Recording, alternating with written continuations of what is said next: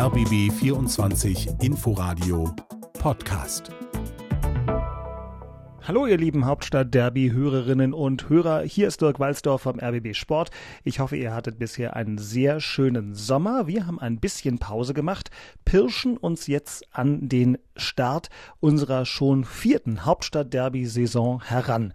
Es geht ja los mit den Pokalspielen von Hertha und Union. Dazu schon mal der Hinweis, beide Spiele komplett live zu hören bei rbb24inforadio.de und in der Sportschau-App. Und danach beginnt ja dann die Bundesliga gleich mit dem Derby. Das übertragen Christian Beek, Axel Kruse, Jakob Rüger und ich dann natürlich wie in gewohnter Form live und komplett ebenfalls bei rbb24inforadio.de in der Sportschau-App und auf dem Sportschau-YouTube-Kanal aus dem Stadion an der Alten Försterei. Aber noch sind wir nicht ganz so weit. Noch machen auch ein paar von uns Hauptstadt-Derby-Beteiligten ein bisschen Urlaub. Für euch haben wir aber einen super interessanten Start in die Saison quasi als äh, Ouvertüre zum Gesamtwerk, was dann bald beginnt. Ihr wisst es, Hertha BSC feiert gerade 130. Geburtstag und aus dem Grund haben sich Jakob und unser Kollege Simon Wenzel mit Dieter Hönes getroffen und mit ihm ein langes, super interessantes Gespräch geführt. Das wollen wir euch heute mal hier im Hauptstadt Derby Podcast Kanal ausspielen und die nächste Folge dann zwischen Pokal und dem Derby zum Saisonauftakt, die hört ihr sehr bald. Also erneuert eure Abonnements. Freut euch auf Axel und Christian und jetzt viel Spaß mit Jakob Rüger, Simon Wenzel und Dieter Hönes. Sie waren 13 Jahre bei Hertha BSC tätig, hauptsächlich als Manager. Wie würden Sie den Verein charakterisieren? Also äh, aufregend, auf jeden Fall. Also es war immer was los. Mit einer enormen Perspektive. Äh, es ist ja auch damals dann gelungen, das eine oder andere sportliche Highlight zu setzen, aber eben immer noch in der Entwicklung. Und äh, die letzten Jahre ist es nicht ganz so gelaufen, aber es ist nach wie vor äh, erkennbar und man hat es jetzt auch bei den Relegationsspielen gesehen. Es ist äh, äh, doch ein, eine große Bindung auch mittlerweile da äh, der, der, Fans. Also die, man will Hertha BSC nicht untergehen sehen und äh, so gesehen hat Hertha nach wie vor Potenzial.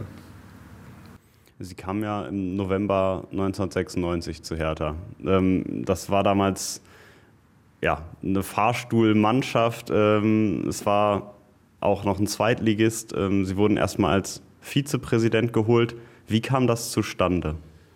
Ja, also zunächst einmal, klar, Hertha BSC hatte zwar einen großen Namen, also aus den 70er Jahren, vielleicht noch Ende 60er, Anfang 70er Jahren, äh, war dann aber 20 Jahre im Grunde genommen nicht mehr in der Bundesliga. Äh, ich glaube, zwei kurze Gastspiele, einjährige Gastspiele in der, ersten, in der ersten Liga, danach eben zweite, teilweise sogar dritte Liga.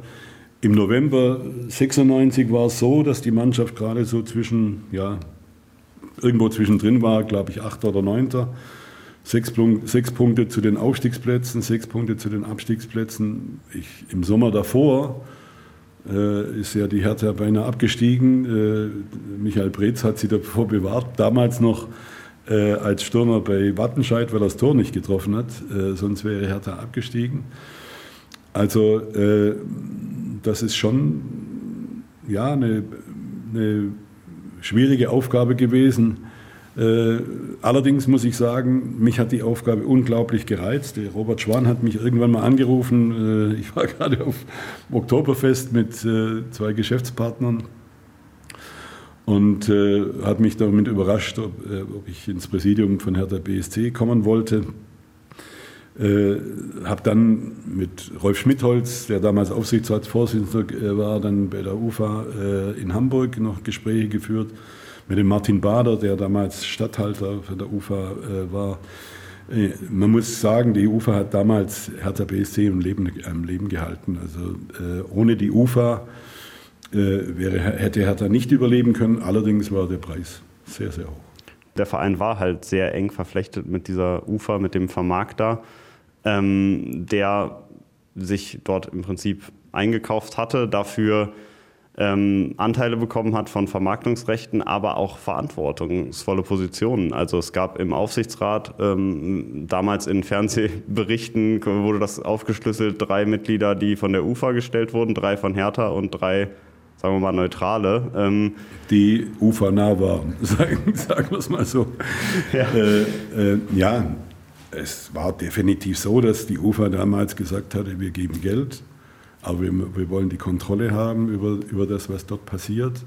Und das hat dann tatsächlich so stattgefunden. Wie gesagt, das hat alles vor meiner Zeit stattgefunden, weil ich diesen Vertrag geerbt habe, natürlich auch, äh, sage ich mal, einen Aufsichtsrat äh, vorgefunden habe. Da sind gute Leute drin gewesen, gar keine Frage. Also äh, wenn die Mannschaft so gut gewesen wäre wie der Aufsichtsrat, dann wäre man äh, vielleicht damals schon erstklassig gewesen. Ich meine, ein Rupert Scholz, ein, ein Robert Schwan, äh, äh, also äh, wirklich sehr, sehr gut bestückt, auch Leute von der UFA Film und das waren, waren wirklich sehr kompetente Leute. Allerdings natürlich schon, schon der Aufsichtsrat war schon so ausgerichtet, dass dass die UFA die Kontrolle hat über den Verein und das hat sich natürlich auch wiedergespiegelt in der vertraglichen Vereinbarung, also die UFA hatte damals 40 Prozent der Vermarktungsrechte, also oder der Erlöse, die aus den Vermarktungsrechten äh, äh entstanden sind, äh, sind der UFA zugeflossen.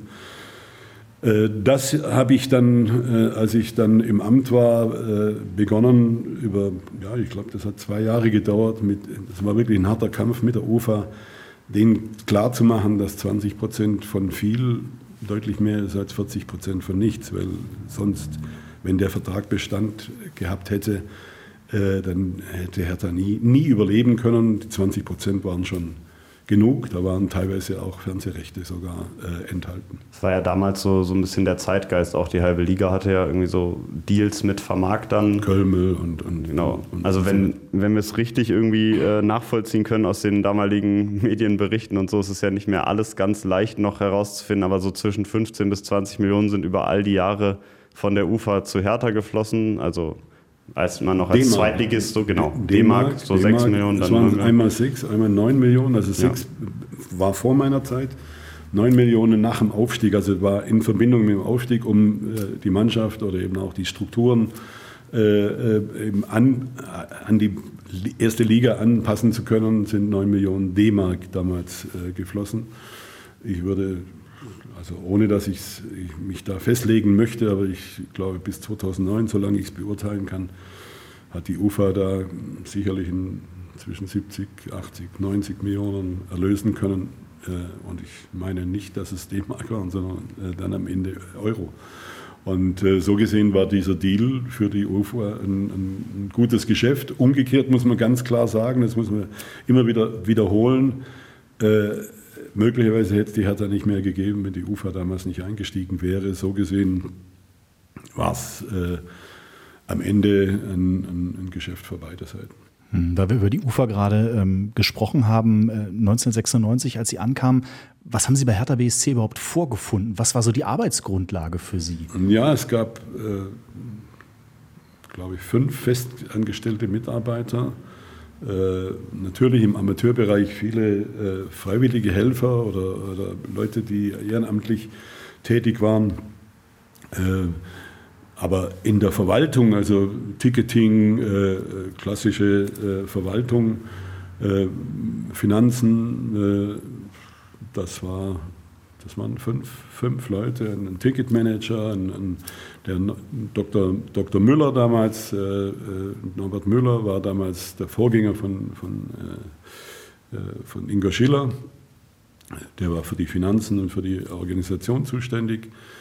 Äh, dann gab es, ja, im Grunde genommen äh, hat vor allem Martin Bader, der Stadthalter für, für die UFA, war äh, im Grunde genommen äh, einen großen Anteil auch an der, an der Organisation in der Geschäftsstelle äh, gemanagt. Die ganze Vermarktung ist von damals von der, äh, von der UFA gemacht worden. Äh, ich muss sagen, gerade Martin Bader war mir damals eine große Hilfe, der wirklich kompetent, wirklich ein, ein exzellenter Zuarbeiter war, den ich dann später auch zur Hertha rübergeholt habe, weil äh, ich wirklich von ihm total überzeugt war, der auch einen sehr, sehr guten Job gemacht hat. Also man hört so ein bisschen raus, die professionellen Strukturen, die mussten mit der Zeit natürlich erst geschaffen werden da bei Hertha BSC. Von ne? professionellen Strukturen konnte nicht die Rede sein. Ein kleines Beispiel, das habe ich oft genug äh, äh, beschrieben, aber bei meiner ersten Präsidiumssitzung, äh, zunächst habe ich die Geschäftsstelle nicht gefunden, weil der Taxifahrer nicht wusste, wo sie ist. Äh, das war in, in, einer Krankenkasse, die KKH, oder ich glaube KK war das. Äh, da war ein, ein, ein Klingelschild äh, Hertha BSC und da war im ersten Stock so ein Dreizimmerbüro oder Wohnung oder was auch immer. Das war die Geschäftsstelle von Hertha BSC. Am Eingang stand die Frau Wusso, das war die, äh, die war Empfangsdame, die war äh, Fanshop-Mitarbeiterin, da hingen ein paar Wimpel rum. Äh, und äh, ja, und eben auch der Ticketverkauf. Allerdings muss man sagen, viele Tickets sind nicht verkauft worden. Mein, mein erstes Heimspiel bei der Hertha, das war vor 5200 Zuschauern gegen Karl Jena im, im November, Graubeschauer. Äh, es war fürchterlich, wir haben es auch noch 1-0 verloren. Äh, also da habe ich mich gefragt, was ich hier sollte. Also so gesehen war auch der Ansturm nicht allzu groß, äh, äh aber ja, das waren ich habe das damals gesagt, jeder äh, Drittligist in, in Baden-Württemberg hatte bessere Infrastruktur, bessere Strukturen als Hertha BSC damals. Das war wirklich, äh, ja, ich konnte mir das gar nicht vorstellen. Ich hatte schon zugesagt, wenn ich das alles gewusst hätte, weiß ich nicht, ob ich das damals mir angetan hätte. Auf der einen Seite, auf der anderen Seite war es natürlich äh, auch reizvoll, eben, sage ich mal, äh, ja, aus relativ wenig dann äh, doch in Kürze äh, relativ viel zu machen. In der zweiten Liga, ich glaube, es war im April, gab es das Heimspiel gegen den ersten FC Kaiserslautern vor 75.000 im Olympiastadion.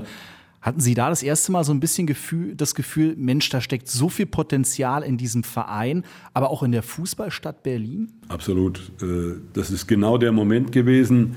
Wie gesagt, es gab das Spiel gegen Karl Zeiss Jena, aber Monate später, also ich glaube vier Monate später, äh, kam dann dieses Spiel. Es war dann auch ein Spitzenspiel. Wir sind in der Tabelle geklettert äh, und so gesehen war das natürlich Zuspitzung.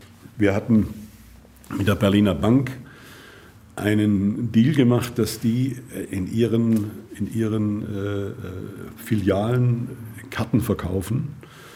Äh, das war eine große, also es war meine Idee, äh, eben da ja, wir hatten mit 30, 40.000 Zuschauern äh, kalkuliert.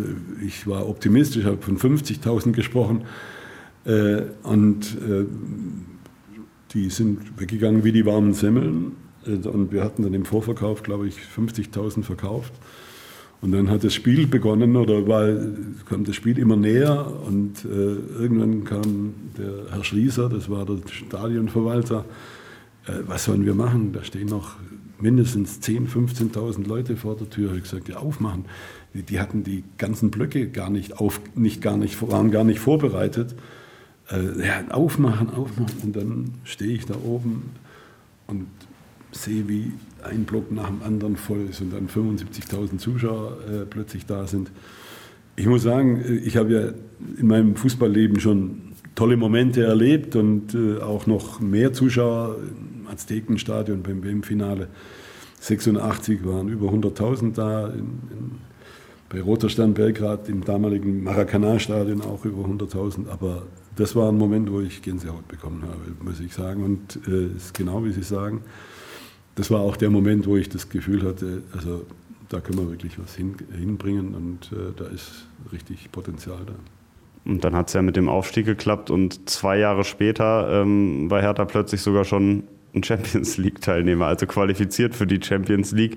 Wie ist es Ihnen gelungen, auch vielleicht äh, nochmal mit, mit dem Zusatzinvestment, was Sie vorhin schon angesprochen hatten, ähm, so schnell eine Mannschaft auf die Beine zu stellen, die das sportlich hinbekommen kann. Ja, zunächst muss man mal sagen, äh, ich hatte einen, einen, sehr, sehr guten Mitspieler mit Jürgen Röber.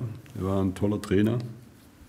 Ich kannte Jürgen als Spieler. Äh, der war ein Jahr bei Bayern München. Äh, das hat bei ihm damals nicht so geklappt, ist dann nach Calgary, also nach Kanada, in die damalige amerikanische Liga.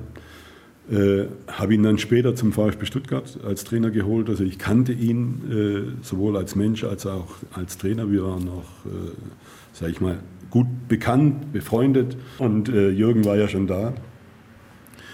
Es hat am Anfang viel Mühe gekostet, Jürgen Röber äh, gegen die Widerstände im Aufsichtsrat durchzusetzen. Da gab es äh, Szenen, die ich im Fußball noch nie erlebt habe, aber das äh, würde den Abend oder den Moment sprengen. Äh, vielleicht muss man das mal irgendwann erzählen. Äh, lange Rede, kurzer Sinn. Äh, es hat sich gelohnt, an Jürgen Röber festzuhalten. Er hat einen super Job gemacht und es ist uns gemeinsam gelungen, einfach eine gute Mannschaft zusammenzubauen, gute Typen äh, zu holen, Jungs, die ja, äh, auch gebrannt haben, auch für den Verein und äh, sich eben mit dem Verein identifiziert haben und auf der anderen Seite natürlich auch wirklich tolle Spieler, sind äh, tolle Jungs dabei. Simonic habe, habe ich für kleines Geld äh, vom HSV geholt. Äh, ja, Darius Wosch, der hat schon ein bisschen mehr gekostet. Äh, Yildiray Bastürk, Weinlich, also Pantelic, Marcelinho dann später. Also äh, wenn man so die Liste sieht, muss man schon sagen, sind schon tolle Jungs dabei gewesen. Und äh, ja, aber äh, das Wichtigste war, dass äh, wirklich die Jungs auch zusammengehalten haben. Das war einfach äh, ein verschworener Haufen und äh, so war es möglich, eben dann auch sukzessive da weiter hochzukommen. Bleiben wir noch mal kurz äh, in diesem Jahrbereich 99 2000, also bevor es dann in die Champions League ging, dann war ja klar, jetzt kann man auch noch mal ein bisschen nachlegen auf dem Transfermarkt. In dem Sommer äh, hat Hertha noch mal ein paar Top-Talente, Top-Stars auch schon. Ali Day war ja kein Talent mehr, sondern ein Star, aber Sebastian Deißler war ein Top-Talent damals nach Berlin geholt, Marco Rehmer als Nationalspieler. Wie haben Sie die überzeugt? Weil trotzdem war ja Hertha immer noch erst seit zwei Jahren aufgestiegen. Ja, also mit Sebastian Deisler bin ich, glaube ich, zwei Tage durch Berlin gefahren. Habe ihm, äh, Sebastian hatte äh, Riesenbammel vor der großen Stadt, anonym und er ist ja aufgewachsen in Südbaden. Äh, in Mönchengladbach auch etwas beschaulicher und das war eigentlich die, die, die größte Hürde, die zu nehmen war. Bayern München war natürlich an ihm dran, also das war ein Kampf zwischen den Brüdern. Ähm, und ja, es ist, ihm, es ist dann eben äh, gelungen, ihn tatsächlich zu überzeugen, dass äh, das für ihn der nächste richtige Schritt ist. Unglücklicherweise, also äh, wir haben das damals nur so am Rande mitbekommen. Äh, hin und wieder hatte ich schon das Gefühl, dass da irgendwas nicht, nicht ganz in Ordnung ist. Äh, das hat den Sebastian natürlich enorm belastet, weil was eine Erwartung an ihn äh, herangetragen wurde. Basti Fantasti wurde er damals genannt und äh, er war ja auch fantastisch. Äh, es war, also ich habe viele große Fußballer gesehen, aber er gehört sicher vom Talent her mit zu den größten, die ich, die ich jemals erlebt habe. Und da muss ich sagen, das ist jammerschade, dass das, äh, sei mal für den deutschen Fußball jammerschade, dass das so ein jähes Ende hat äh, nehmen müssen. Für uns war es dann ein jähes Ende, weil wir damals eine Ausstiegsklausel äh, vereinbaren mussten, sonst hätten wir ihn nicht gekriegt. Und, äh, aber ja. Dann ging er weiter zu Ihrem Bruder. Dann ging er weiter zum FC Bayern. Ja, und die anderen, also ich glaube, es ist einfach gelungen, den Leuten, den Jungs klarzumachen, was möglich ist. Und da gehört viel Überzeugungsarbeit, glaube ich, auch viel persönliches Engagement dazu. Aber wie gesagt, das, äh, da war auch Jürgen Röber ein wichtiger Faktor, der auch einer war, der, der Jungs mitnehmen konnte, begeistern konnte. So ist es gemeinsam gelungen. Und äh, ich glaube, es lag ja natürlich auch daran, dass ich einfach Freude an guten, an guten Spielern habe. Also das, ich glaube, das haben die auch gemerkt. Äh, hat sich ja dann auch fortgesetzt. Ja eben auch dann Typen äh, da gewesen. Dann später Basturk, Beinlich, äh, dann natürlich auch Pantelic, Marcelinho und wie sie alle heißen. Gilberto, auch ein begnadeter Fußballspieler. Also äh, sind schon gute Jungs dabei gewesen. Wenn man mit den Hertha-Fans heute über diese Zeit spricht, dann äh, schwärmen immer alle von dieser Champions League-Saison, weil die einfach auch ein einmaliges Erlebnis war, äh, mit den äh, Spielen Chelsea geschlagen, Mailand geschlagen. Äh, welcher Erfolg, welcher Sieg sticht für Sie in der Zeit vielleicht sogar so ein bisschen heraus? Ja, also äh, es waren äh, viele Highlights. natürlich die Spiele gegen AC Mailand, auch gegen Barcelona, auch wenn wir verloren haben, aber im Nou Camp als Hertha BSC zu spielen, zu Hause äh, sie am Rande einer Niederlage zu haben, das waren schon große Momente. Aber natürlich auch die Spiele gegen Bayern. Wir haben äh, tolle, tolle Spiele gegen Bayern geliefert, äh, wo man teilweise sogar auf Augenhöhe mit den Bayern war in, de, in, den, in den, Spielen. Also das sind schon äh, ja, großartige Momente gewesen. Es sind zu viele Spiele, als dass ich jetzt da einzelne rausnehmen wollte. Aber es hat schon Spaß gemacht. Rund um die Jahrtausendwende war ja die große Wachstumsphase im deutschen Fußball. Innerhalb von zehn Jahren von 40 Millionen TV-Geldern bis hin zu 330 Millionen. Das äh, D-Mark genau ein großer Sprung. Ähm, kam da Herthas Aufstieg zum Spitzenverein so aus kaufmännischer Sicht zur richtigen Zeit, weil schnell wachsen können damals einfach möglich war? Ja, schnell wachsen auf der einen Seite, auf der anderen Seite war es natürlich immer ein Ritt auf der äh, Rasierklinge. Das muss man ganz klar sagen. Deswegen haben wir ja auch damals, oder ich habe das damals forciert und habe mit Ingo Schiller, mit äh, guten Leuten aus dem Präsidium, mit Jochen Sauer, der da einen tollen Job gemacht hat, äh, ähm, eben haben wir die, die Ausgliederung oder die Umwandlung in eine Kapitalgesellschaft äh, vorbereitet, weil wir wussten, auf Sicht gesehen brauchen wir äh, fremdes Kapital, also brauchen wir einen strategischen Investor, um das Wachstum finanzieren zu können. Das hat dann danach etwas länger gedauert, als man äh, äh erwarten konnte. Aber ähm, wie gesagt, äh, das war klar und das haben ja auch fast alle Vereine gemacht. Beim einen oder anderen ist es gar nicht so bekannt. Äh, bei Hertha war es natürlich aus der Not geboren heraus, dann später auch wirklich ein öffentliches Thema. Aber selbst Union Berlin hat äh, Geldgeber, also im Grunde genommen jeder Verein musste Fremdkapital in die Hand nehmen, äh, um das Wachstum zu finanzieren. Und so, war es natürlich auch bei der Hertha, BS, bei Hertha BSC. Äh, und ähm, ja, klar sind damals die Möglichkeiten äh, gestiegen, allerdings auch die Ansprüche, muss man ja auch ganz klar sagen.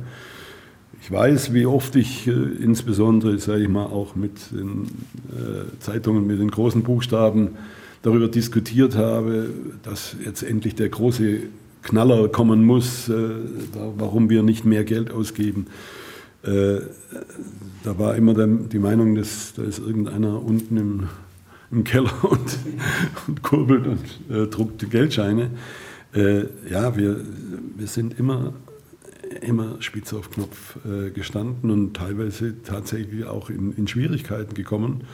Als dann das Stadion umgebaut werden musste, vier Jahre Bauzeit. Ich habe mich mit Händen und Füßen dagegen gestemmt dass ich war immer für einen Neubau, dass man damals schon statt dem Umbau, äh, also Stadionumbau, äh, Olympiastadion für, für Fußball, ich habe damals gesagt, nehmt 50 Millionen, um das Ding zu renovieren, dann kann man Leichtathletik, eben kann man ISTAF und, und solche Dinge machen. Und äh, wir nehmen, man nimmt 250 Millionen in die Hand und baut ein neues Stadion. Äh, damals wurde uns vom Senat gesagt, spielt ihr Fußball, wir bauen Stadien. Äh, ich glaube, wenn man das heute betrachtet, wäre es äh, natürlich richtig gewesen, das so zu machen. Äh, gut, Berlin war, war, war Finalstadt und so gesehen war einfach der Wunsch da, da ein wirklich tolles Stadion hinzustellen. Optisch ist ja das Olympiastadion nach wie vor eins der schönsten, muss man ganz klar sagen. Ich persönlich muss sagen, mir gefällt es am besten, wenn es leer ist. Äh, nicht jetzt, äh, sondern ich finde es architektonisch wunderschön. Also wirklich ein Traum. Äh, und es ist natürlich von der Atmosphäre ja nicht vergleichbar mit den modernen Stadien. Äh, es hat eigentlich nur Atmosphäre, wenn ein Pokalfinale ist, wenn zwei gleich große Fanblöcke da sind. Dann äh, entsteht da was äh, durch die Laufbahn, durch die Distanz zum, äh, zum Spielfeld. Ist, ist, sagen wir, geht doch viel verloren, wenn nur 40, 50.000 Zuschauer da sind. Ab 50 beginnt es langsam wirklich auch äh, Atmosphäre zu haben. Also, äh, wie gesagt, ich weiß gar nicht, wo wir angefangen haben. beim Wachstum. Ja, beim, beim Wachstum. Wachstum. Ja, äh, das war damals dann äh, richtig Wachstum. Äh, damals ein große, großer Einschnitt für uns. Es kamen drei Elemente gleichzeitig. Wir mussten, also wir haben damals in den Verhandlungen mit dem Senat, äh, was, die, was das Olympiastadion, den Umbau des Olympiastadions, ist es uns gelungen, im Gegenzug äh, das Olympiagelände auf Erbpacht zu bekommen äh, und eben auch Zuschüsse für den, für den Ausbau äh, des, des Geländes, weil das war ja also überhaupt nicht zu gebrauchen. Äh, damals ist dann das Amateurstadion gebaut worden, die, die, das Internat, natürlich auch die Geschäftsstelle ausgebaut worden, äh, die ganzen Facilities für die Profis. Äh, das ist, musste alles damals dann finanziert werden. Das ist ja bei allen anderen Bundesliga-Clubs schon vorhanden gewesen. Es musste ne, in die Strukturen investiert werden, eben auch Personal geholt werden, das äh, natürlich auch möglichst kompetent äh, sein sollte. Also, und dann kam gleichzeitig noch die Kirchkrise zusammen. Das sind drei Faktoren, die natürlich äh, eine enorme Belastung äh, äh, bedeutet haben, das dazu geführt hat, dass wir so eine Bugwelle von 40, 50 Millionen Verbindlichkeiten vor uns hergeschoben haben, die ganz, ganz schwer abzubauen waren. Und so gesehen, wie gesagt, war das immer ein Stück weit ein Ritt auf, den, auf der Rasierklinge, aber es gab keine Alternative dazu. Die Alternative wäre gewesen, zurückzufahren, in die zweite Liga abzusteigen und wieder in der Versenkung zu verschwinden. Und äh, wie gesagt, in der Kombination mit, dem, mit der Ausgliederung der Profiabteilung äh, in, in eine, eine, Kapitalgesellschaft war klar, dass man dann einen Investor holt, um äh, dann eben, sage ich mal, den, den Erfolg zu finanzieren oder die Entwicklung des Vereins zu, zu finanzieren. Und äh, Nachher ist es ja später ist es gelungen, eben auch äh, einen Investor zu, zu, finden. Wichtig wäre natürlich oder ist dann einfach auch, dass das Geld gut investiert wird. 2007, äh, um nochmal so ein bisschen in die Zeit zurückzuspringen, ähm, Sie haben ja gerade schon angerissen, es war immer so ein Ritt auf der Rasierklinge und irgendwie ging es sportlich dann langsam auch so ein bisschen mal Richtung Mittelfeldplatz. Ähm, Sie haben sich dann 2007 ähm, für Lucien Favre, für einen interessanten, talentierten Trainer entschieden. Äh, nicht immer ganz einfacher Typ. ähm, wie haben Sie ihn in Erinnerung? Ja, zunächst äh, muss man sagen, wir haben gegen Servet Genf äh, äh im Europapokal gespielt. Ich kannte Lucien Favre damals nur als Spieler. Ich wusste nicht, äh, wie er als Trainer ist. Er hat, glaube ich, mit äh, Karl-Heinz Rummenigge bei Servet Genf noch zusammengespielt, als Kalle seine Karriere hat auspendeln lassen oder ausklingen lassen und äh, äh, war eigentlich überrascht, wie gut die organisiert waren. Also die, wir sind damals ausgeschieden gegen Servet Genf, waren sicherlich personell die bessere Mannschaft, aber die haben uns wirklich wehgetan. Und äh, das hat mir unheimlich imponiert und da habe ich mich dann erkundigt, habe natürlich auch gute Kontakte in die Schweiz gehabt und habe äh, dann mal ein bisschen nachgefragt und dann war, standen wir 2007 vor der Frage, wen holen wir? Und äh, dann fiel mir, oder der Lucien Favre war immer im, in meinem Kopf, irgendwann ruft mich einer an und, und also es war wirklich fast wie, wie Gedankenübertragung und sagt, äh, was halten Sie von Lucien Favre? Sage ich, ja, sehr viel. Äh, ich kann Ihnen sagen, der hat eine Ausstiegsklausel. Der, der kann für 300.000 Schweizer Franken äh, kann der wechseln. Dann habe ich gesagt, das hört sich gut an. Und so bin ich auf Lucien Favre gekommen. Das hat dann sich hingezogen, bis wir uns einig waren. Also wir waren eigentlich klar, dann waren wir dann wieder nicht ganz klar, dann hat es wieder ein bisschen gedauert. Äh, ist ja bekannt, dass Lucien keiner ist, der schnelle Entscheidungen trifft. Aber er war ein genialer Trainer äh, exzellenter Trainer, mit dem ich viel erlebt habe, viel äh, ja, Diskussionen. Äh, er hat alle, alle Empfehlungen abgelehnt. Äh, alle, alle möglichen Topspieler, die wir äh, ihm auf dem Silbertablett serviert haben, weil er da, da hat ihm das nicht gefallen, das nicht gefallen. Kaderplanung mit Lucien Favre war wirklich ein Abenteuer.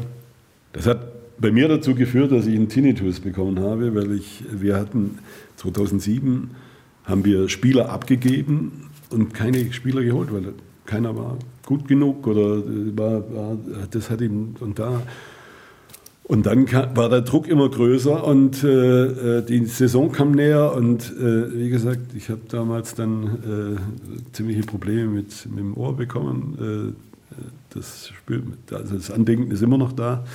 Es pfeift immer noch, wenn ich, äh, dann muss ich immer an Lucien denken. Aber er war auf dem Trainingsplatz mit das Beste, was ich jemals gesehen habe. Er ist einer, der unglaublich eine Fähigkeit hat, den Spieler individuelle taktische äh, Verhaltensformen beizubringen. Der kann einzelne Spieler einfach besser machen und eben auch ein, ein Gefüge äh, finden. Aber wie gesagt, er ist nicht einfach. Also es ist ja bekannt, äh, dass das in Gladbach so war. Ich habe den äh, Max Eberl damals schon gewarnt. Ich habe gesagt, dir, dir, wird einiges bevorstehen.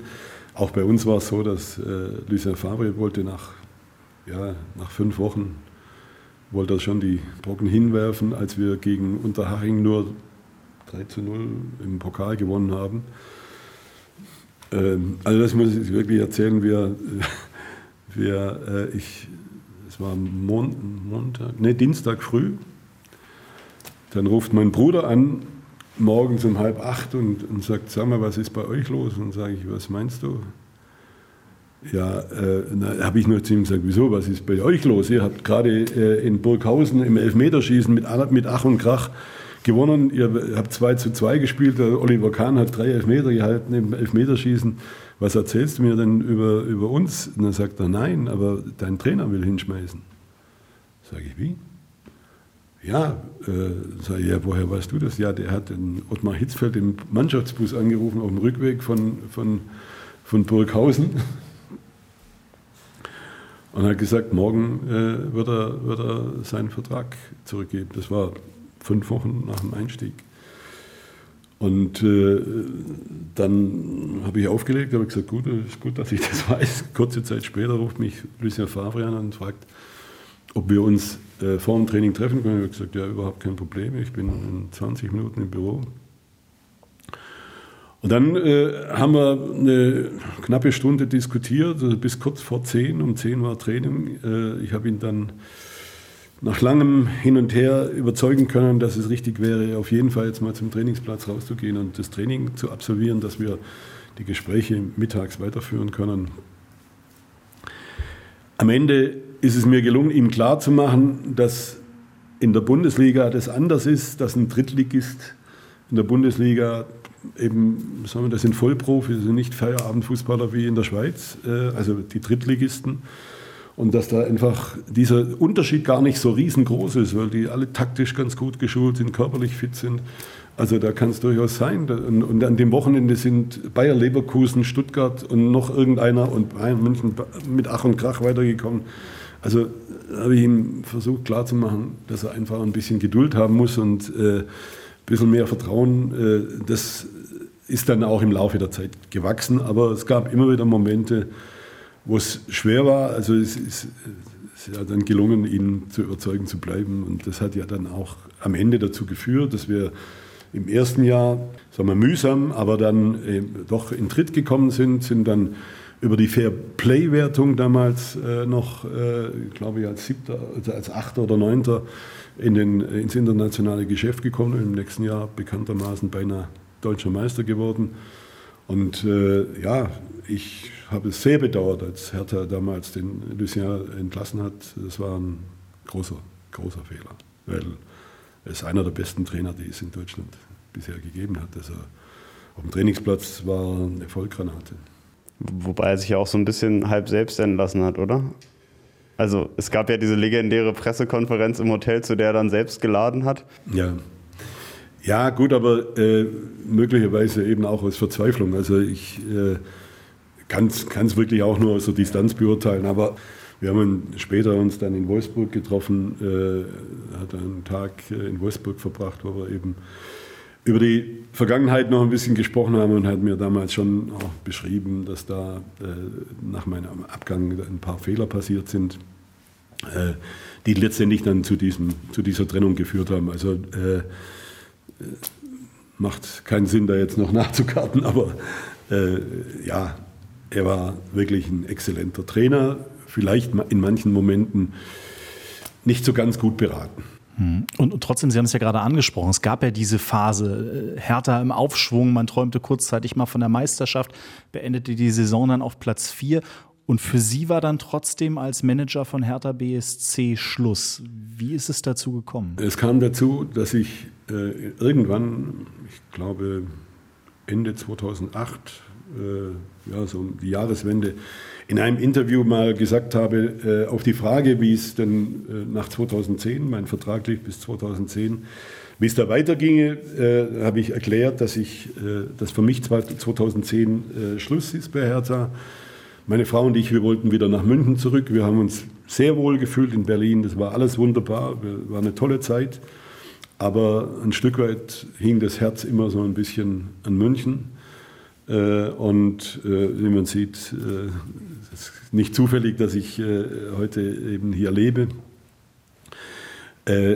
Und das hat zu einem Bruch geführt. Ich, ich weiß nicht, ich kann es mir heute immer noch nicht erklären. Da wurde dann plötzlich ein Machtkampf angezettelt, den ich nicht wollte, auch nie geführt habe, muss ich dazu sagen. da wurde dann von Höhnes Festspielen gesprochen und ähnlichem ähm, ist bedauerlich, muss ich wirklich sagen, weil da nicht nur, äh, nicht nur sage ich mal, ein vorzeitiges Ende äh, damit verbunden war, sondern eben auch persönliche Enttäuschungen. Und ich glaube, äh, es ist auch schade, es ist auch nicht gut für den Club, dass man jemand, der so lange sagen wir, einen ganz ordentlichen Job gemacht hat, vielleicht sogar einen sehr guten Job gemacht hat, auf die Art und Weise äh, verabschiedet. Das, war, äh, das ist auch nicht gut für einen Club. Ich muss ganz ehrlich sagen, auch wenn man das vielleicht in Berlin nicht gerne hört, aber bei Bayern wäre das anders gehandelt, gehandelt worden. Ähm, Sie haben Ihren Nachfolger über die Jahre ja schon selbst so ein bisschen einarbeiten sollen, eingearbeitet. Michael Preetz war ja schon äh, auf der Geschäftsstelle nach seiner aktiven Spielerlaufbahn. War er aus Ihrer Sicht damals, zu dem Zeitpunkt, als Sie weggegangen sind und er dann übernehmen sollte, bereit für diesen Job oder fanden Sie das ein bisschen früh? Ja, viele haben gesagt, es ist zu spät, weil äh, ich ihm nach dem Wunsch vieler äh, schon früher hätte mehr Verantwortung übergeben müssen. Ich will da äh, wirklich nicht irgendjemand äh, angreifen und deswegen halte ich mich bei dem Thema auch wirklich sehr zurück. Äh, die Geschichte hat es gezeigt, dass äh, ich glaube nicht, dass es zu früh war, sondern dass es einfach vielleicht eine Nummer zu groß war für ihn äh, unterm Strich. Und ich hatte immer so ein bisschen das Gefühl, dass er alleine in der Verantwortung, in der sportlichen Verantwortung überfordert ist ich habe es sehr bedauert für die Hertha, dass sie damals den Jochen Sauer äh, eben in, de, in, dem, in, in, dem Zusammenhang auch äh, ja, ja, vor die Tür gesetzt haben, wenn man, wenn äh, äh, weil das ist ein, ein fantastischer Mann, der dann später in Wolfsburg, in, in äh, in, in, Salzburg einen fantastischen Job gemacht, heute äh, in der Akademie von Bayern München einen hervorragenden Job macht. Also äh, vielleicht wäre es in der Kombination besser gewesen, weil der Jochen Sauer doch sehr, sehr viel Struktur auch mitgebracht hat. Woran es am Ende gelegen hat, dass es nachher nicht geklappt hat, das weiß ich nicht. Und ich, wie gesagt, ich, das wäre auch, es steht mir nicht zu, da äh, Dinge zu beurteilen, die nach meiner Zeit stattgefunden haben. Wie detailliert verfolgen Sie denn das Geschehen bei Hertha eigentlich noch? Ja, äh, ist ja ganz klar. Sie haben es ja zum Beginn gesagt, ich war fast 13 Jahre da. Das äh, hinterlässt Spuren. Allerdings war ich auch in, in Stuttgart neun Jahre äh, als Spieler, vier Jahre, fünf Jahre als Manager. Ich war acht Jahre bei Bayern München. Ich habe schon eine Bindung äh, zu diesen drei Clubs und da gehört natürlich auch die Hertha dazu. Das war schon ein Stück weit mein Baby, wenn man das so will. Also der, der 24-7 sagt man heute, aber das war tatsächlich so. Also ich äh, bin mit der Hertha ins Bett gegangen und mit der Hertha aufgestanden äh, oder aufgewacht morgens. Also habe da wahnsinnig viel investiert, äh, viel von mir gegeben. Und das bleibt natürlich. Das ist ganz klar auf der einen Seite. Auf der anderen Seite gab es natürlich dann auch diesen, ja, diesen Bruch. Äh, für mich noch heute unbegreiflich, muss ich sagen, äh, diesen Bruch. Das hat natürlich das Verhältnis auch ein Stück weit getrübt, das ist gar keine Frage. Trotzdem äh, habe ich natürlich Hertha weiter verfolgt, habe natürlich auch noch genügend Kontakte, Freunde, äh, eben auch, ich sage mal, mit Ingo Schiller habe ich immer einen, einen Kontakt gehalten. Äh, äh, da war immer auch eine Verbindung da. Also äh, klar, es ging mir nicht irgendwo vorbei, äh, was in Berlin passiert, das ist gar keine Frage. Und dann ist ja auch an Ihnen nicht vorbeigegangen, dass der Investor Lars Windhorst 2019 bei der Hertha eingestiegen ist. Ähm, auf dem Papier eine einmalige Chance für den Verein, 375 Millionen Euro für 65 Prozent der Anteile an äh, Hertha BSC. Ähm, können Sie als Fachmann nachvollziehen, dass jemand so viel Geld in die Hand nimmt, um äh, bei einem Bundesliga-Verein zu investieren? Das kann ich mir vorstellen, aber äh, ich glaube, er war nicht gut vorbereitet. Also ich glaube, dass er äh, ja, überraschenderweise bei so viel Geld äh, äh, wir, viele Dinge möglicherweise vorher nicht, nicht äh, ja, untersucht hat oder, oder recherchiert hat. Im Grunde genommen ist es eigentlich unglaublich, dass er mit so viel Geld äh, in einen Verein reingeht und am Ende nahezu kein Mitspracherecht hat, äh, wenigstens ein Vetorecht hat. Also das ist schon äh, auf der einen Seite äh, unverständlich, auf der anderen Seite für den Verein muss man sagen, die haben damals einen guten Deal gemacht, ein Stück weit auch natürlich die Verantwortung gegenüber ihren Mitgliedern gewahrt, indem sie diese Unabhängigkeit gewahrt haben Trotzdem ist es unverständlich. Also äh, ich glaube, man hätte damals einen Weg finden müssen, äh, wie beides möglich ist. Einerseits Mitspracherecht auf der einen Seite. Ich, ich hab, wenn ich zurückdenke, mit, we, mit, wenig, mit wie wenig Mitteln die UFA damals eingestiegen ist und äh, welche, sage ich mal, Herrschaft sie damals über den Verein hatten, äh, dann äh, ist ein Missverhältnis da. Das war damals zu viel. Das ist eindeutig zu wenig, auch im Verhältnis zu dem Investment, das muss man ganz klar sagen. Ich glaube, äh, Lars Windhorst weiß heute, dass er das hätte anders machen müssen. Möglicherweise hat er da die falschen Berater gehabt. Haben Sie denn eine Idee, wieso es sportlich so schief gelaufen ist? Also, weil das ist ja schon mal erstmal ein gutes Anfangsinvestment. Jetzt hatte man auch ein bisschen Schulden, die wurden natürlich abgestottert, aber. Ja, also ein bisschen Schulden waren es natürlich nicht, weil äh, diese zwei Abstiege sind natürlich eine enorme Belastung gewesen, die man auch vor sich hergeschoben hat. Also ich sage immer, zwei solche Abstiege beim Club wie Hertha BSC. Die, als ich gegangen bin, war Hertha BSC, glaube ich, auf Platz 6 in der Fernsehtabelle. Und sie ist dann natürlich äh, deutlich äh, in den zweistelligen Bereich, Bereich, abgerutscht, was natürlich enorm viel, äh, über Jahre hinweg enorm viel äh, Einnahmeverluste äh, bringt. Äh, nicht nur was Fernsehgeld anbelangt, natürlich auch Sponsorengelder. Wir haben damals mit der Bahn einen, einen, einen Vertrag gemacht, ich glaube 11,5 Millionen haben wir damals bekommen. Das hat Hertha BSC danach nie mehr, nie mehr bekommen. Es ist damals gelungen, Nike zu gewinnen, äh, auch Audi. Äh, das ist danach auch nicht mehr in dieser Größenordnung äh, möglich gewesen, weil ganz einfach ja auch die Perspektive nicht mehr so da war, die Fantasie so ein bisschen raus war. Also man muss ganz klar sagen, es ist es ist äh, in die falsche Richtung gelaufen und so gesehen äh, war natürlich auch eine enorme Belastung da. Die musste zuerst mal abge abgetragen werden.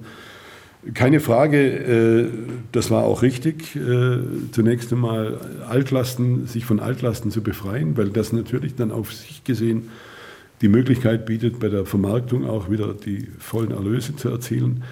Aber auf der anderen Seite ist natürlich, äh, sage ich mal, ist das Geld nicht optimal im sportlichen Bereich investiert worden. Da gibt es keine, keine Frage. Äh, da ins Detail zu gehen, das steht mir nicht so. Es gab äh, an der Spitze des Vereins einen personellen Umbruch in diesem äh, Sommer. Werner Gegenbauer ist nach 14 Jahren zurückgetreten als Präsident mit Kai Bernstein ist äh, jemand aus der aktiven Fanszene gewählt worden von den Mitgliedern. Sie lachen schon, Herr Hönes, denn ich glaube, Kai Bernstein ist für Sie kein Unbekannter. Sie hatten damals kein, in Ihrer Zeit mit ihm zu tun. Er ist kein Unbekannter. Ich habe mit dem Kai Bernstein mehrere äh, äh, ja, Sträuße ausgefochten. Wobei ich sagen muss, äh, ich mochte den auch damals schon, auch wenn er wirklich uns einige Sorgen bereitet hat. Äh, ich kann mich erinnern an verschiedene Aktionen. Eine ist vielleicht ganz besonders wirklich ein Lausbubenstreich. Äh, wir haben gegen Viking Starbanger Fußball gespielt im Europapokal und äh, die, die Ultras, also die Harlequins an der Spitze, Kai Bernstein, waren natürlich auch einen Abend vorher schon da und wollten dann im Stadion ihre Banner aufhängen. Also das war der Grund, warum sie ins Stadion gelassen wurden. Äh, und bei der Gelegenheit, was wir erst später erfahren haben, haben sie äh, die Trikots äh, von Viking Starbanger mit, mitgenommen. Als Beute gewissermaßen. Irgendwann ist uns das zu Ohren gekommen. Wir wussten natürlich genau, wen wir anrufen mussten. Und dann habe ich dem Kai Bernstein gesagt, wenn die Dinger nicht in einer Stunde da sind, gibt es einen Riesenzirkus. Äh, äh, bis auf ein Trikot ist dann, sind die alle dann da gewesen, die haben das dann irgendwie gemanagt. Äh, also das kennzeichnet eigentlich auch die, das ist ein, ja, ein, ein junger Kerl damals gewesen, Flausen im Kopf, äh, vielleicht auch etwas äh, ja, euphorisiert. Äh, das ist natürlich schon wenn du so eine Kurve mit dem Megafon im, im Griff hast, äh, das, ich, irgendwo habe ich immer ein Fable für den, für den Burschen gehabt und habe auch versucht, sage ich mal, da immer wieder, ja, auf der einen Seite unsere Sicherheitsleute, also der Matthias Huber, der für die Sicherheit zuständig war, war natürlich immer der Hardliner. Ich habe mit ihm immer wieder Diskussionen gehabt, gesagt, ja, alles gut, aber vielleicht können wir das und vielleicht können wir das. Ich habe immer versucht, da so eine Brücke zu bauen. Äh, die ist, muss man sagen, immer wieder mal eingerissen worden, auch von der anderen Seite. Aber um es kurz zu machen, äh, äh, der Kai Bernstein, das war damals schon klar, das ist kein Verkehrter. Und eins war klar, es, gab, es gibt ja es gibt ja Ultras, wo du das Gefühl hast, sie haben mit dem Fußball eigentlich gar nichts zu tun, sondern es geht einfach um eine Plattform, um sich irgendwie darzustellen. Äh, gewalttätig oder, oder äh, negativ, wie auch immer. Äh, und dann gibt es natürlich jede Menge Fußballfans unter den Ultras und zu denen gehört und insbesondere Hertha-Fans, zu denen gehört Kai Bernstein, der ist mit Leib und Seele Hertaner. Das äh, kann man ihm hundertprozentig abnehmen und er ist kein Dummer. Das war damals schon klar, das ist ein äh, waches Kerlchen gewesen damals, heute ist er ein erwachsener Mann. Und äh, ja, ich finde, dass er eine Chance verdient hat. Es sind ein paar Ideen dabei, wo ich glaube, dass wenn er sich mit der Realität, mit, mit der Realität konfrontiert wird, äh, dass er da vielleicht so ein bisschen andere Schwerpunkte setzen wird. Aber äh, Fakt ist, äh, er ist demokratisch gewählt worden und äh, man sollte ihm eine faire Chance geben. Äh, das, der Meinung bin ich auf jeden Fall. Und der hat sich ja ein bisschen verändert in all den Jahren. Ist ja auch erwachsen geworden, absolut, hat sein eigenes absolut, Unternehmen absolut. Nein, nein, ich habe vor kurzem mal mit ihm telefoniert. Also war ein sehr kurzweiliges, nettes, nettes, Gespräch. Trauen Sie ihm denn sowas wie einen Kulturwandel bei Hertha BSC zu? Also er hat ja gesagt, er möchte es offener gestalten, mehr Kommunikation, die Mitglieder und Fans wieder einbinden in den Verein. Das war ja das Problem, das es unter Werner Gegenbauer, seinem Vorgänger, gegeben hat. das wird notwendig sein, auf der einen Seite, auf der anderen Seite. Äh, und den Rat kann, kann ich ihm geben, es müssen die Basics stimmen. Also man muss gucken, dass man eine gute äh, äh, operative äh, Gruppe zu, zusammenfindet. Also die Nachfolge von Ingo Schiller muss äh, kompetent besetzt werden äh, oder, oder äh, ja, ja, also die Position muss kompetent besetzt werden. man muss natürlich auch im sportlichen Bereich das genau verfolgen, weil der sportliche Erfolg ist, steht über allem. Das ist gar keine Frage. Äh, du kannst gerade diese Dinge dann durchsetzen, wenn es sportlich läuft. Dann hast du viel mehr Möglichkeiten. Das heißt, du musst dich zuerst um die Basics kümmern und dann kannst du, äh, sage ich mal, die anderen Ideen verwirklichen. Äh, ich glaube, die Reihenfolge äh, ist sehr, sehr wichtig. Und ich hoffe für ihn, dass er das erkennt, dass er da eben auch gute Mitstreiter bekommt. Wichtig ist natürlich auch, dass die Gremien sich einig sind. Äh, das wird eine Herausforderung sein, äh, zumal, wie gesagt, äh, ja, Teile eben zumindest personell anders fokussiert waren. Also das zusammenzuführen wird wichtig sein, aber ja, ich sage es nochmal, er, hat, er oder Hertha hat eine faire Chance verdient, äh, ja, sei mal sich neu, neu zu formieren, neu aufzustellen. Hauptstadtderby, der Berliner Bundesliga-Podcast. Eine Produktion vom RBB Sport mit freundlicher Unterstützung von RBB24 Inforadio. Keine Folge mehr verpassen. Mit einem kostenlosen Abonnement in der ARD Audiothek. RBB 24 Inforadio Podcast.